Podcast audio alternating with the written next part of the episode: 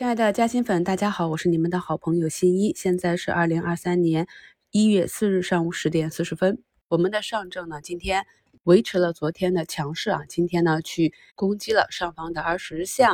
三幺二五点这个位置。可以看到呢，如果我们早评讲的压力位一样，那当指数攻击到这个位置，个股冲高的时候呢，就有一波短线资金的兑现啊，这里也可能是滚动持仓。市场呢，就是以波动的形式去向上或者向下运行。我们在股市中呢，一定要首先清楚的认识到整个大周期的方向，板块大周期的方向，然后再推导到个股中，才能更好的做好投资。在一个大方向向上偏暖的环境中，我们去做低吸，胜率就高很多。板块这里呢，还是一个轮动的行情啊，要记住我们在节目中、课程中反复讲的，如果是在底部超跌的板块。它刚刚有异动反应的时候呢，一定是反复的去震荡。为什么呢？因为抛压比较大啊，所以在早盘竞价可以看到芯片、半导体、汽车芯片、triplet 这些高开的板块和个股呢，盘中就是回落啊。所以大家一定要把握好盘中这种高抛低吸的节奏。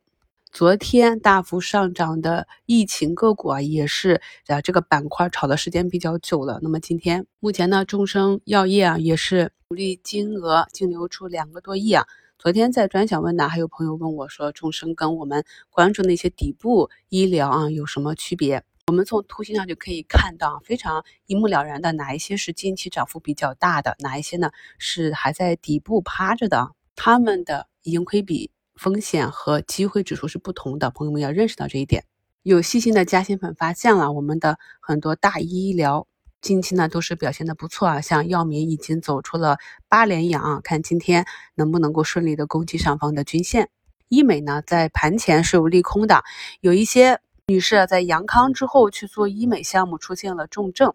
那么这是短期利空啊，但是不改它长期硬性需求看好的这样一个预期。咱们在股市中投资啊，长线收益呢看本事啊，看本领，看人质；短线呢很大一部分是运气啊。那我们运气也比较好，上周大阳线的时候集体进行了减仓，然后就遭遇了这一个利空啊。大家观察一下，看这波利空能给我们一个什么样的位置去低吸回补？旅游板块、消费板块整体的我们内需的这样一个消费复苏呢，它大的行情和逻辑周期没有走完。但是中间呢，如果涨的短期幅度比较大呢，就可以引发一部分的兑现啊。而且呢，我们也要关注一下板块之间的这样的一个正相关和负相关。比如说昨天旅游调整啊，疫情上涨，这两个就是负相关的板块。那经过了几天的调整之后啊，今天旅游板块呢也是纷纷翻红啊。但是这里呢是震荡整理之后再次向上，还是继续调整呢？还是不清楚的。我们呢要有一个基础的盘感。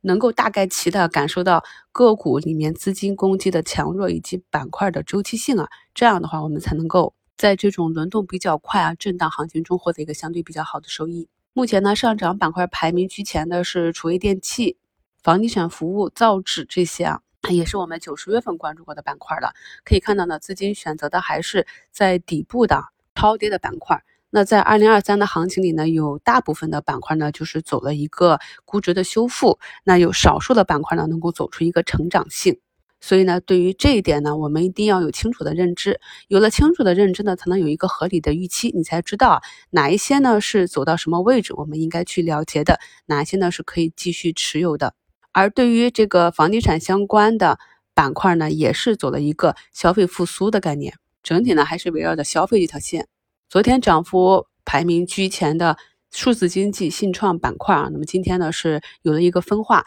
前排呢像深桑达、嘉利图、英飞拓、安妮股份、易华路都还是一个上涨，那么这块呢大家也可以去看一下热点板块龙头股的封单啊，那封单量如果比较大的话，说明情绪和热度还在，那么后排呢去低吸相对就会安全一些，这是我们短线看盘的一些技巧。十一月份的时候呢，我们也跟踪过一个港股科技股相关联的标的——恒生科技 ETF。那目前我观察的这个指数啊，指数基金呢，今天是留了一个向上跳空的缺口啊，目前是上涨三个多点，站上了年线。港股这边呢，过去两年是跌的比较惨，明显的超跌了。有一些朋友呢，手中是有港股的个股的，那么如果是好的公司的话，可以再看一看修复的情况。毕竟呢，港股那边很多科技股啊，从底部反弹也是走的比较强势，像腾讯呢，也是从啊跌破两百啊一百九十八，已经反弹至了三百五十五。在八月的视频直播课里面，我们就讲过，要经济复苏，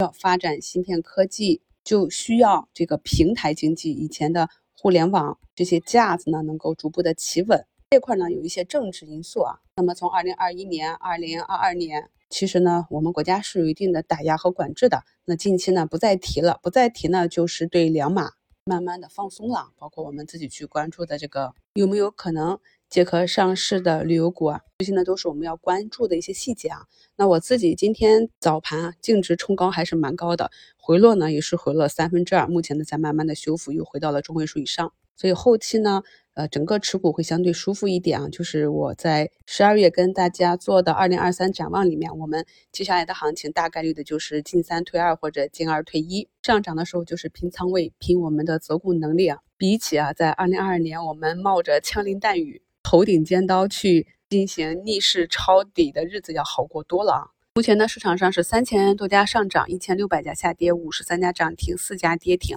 那么继昨天四千家个股普涨之后呢，今天这个行情延续了一个强势。我们都说啊，周一涨涨一周，那元旦前后的这个上涨呢，也是预期着啊，今年会有一个比较不错的行情。美股那边呢，昨天是高开低走啊，但是我们的中国金融指数是大涨的。在近期的行情中，我们可以看到，我们已经逐步摆脱了美国那边的一个纠缠。之后呢，大家就专注啊去盘自己看得懂的手中的这些底部的好企业，利用呢我们在节目中课程中讲到的技术，把握好波段的机会。咱们新米团年费会员私信领取到的长线学习资料，这些呢是对公司成长性的一个跟踪。我们在上周五啊花了将近两个小时给大家梳理的二零二三年的板块的这个情况，以及上周日给大家做的一周展望的这个补充，这里面讲的几个板块和。个股的逻辑呢，是一个近期啊、中期的逻辑。这两期节目呢，已经把我们择股啊，去关注它的优劣，可能会发生的一个短期的成长预期，以及跟踪哪一些风险和机会的条件呢，已经罗列的非常清晰了。希望朋友们呢，重点的去多学习、多听几遍啊，理解了逻辑之后呢，在看懂市场和个股走势的情况下，你就会发现啊，带着对个股。逻辑正确的认知，再去看盘面上资金运作的情况呢，对大资金走势呢就有更深刻的理解，就能够看得懂大资金在做什么了。这就是我平时去看盘、看个股运行的一个视角。相信呢，经过了二零二二年啊，咱们在一起走过二零二三年，大家呢也能不断的提升自己对投资的认知。近期我们关注的标的，除了在一周展望里跟大家讲的那个前期底部。出现强势异动的小金属啊，今天是出现一个向下跳空的缺口，暂时的移除关注，其余呢都基本符合我们的预判。祝大家交易顺利，我们收评再聊。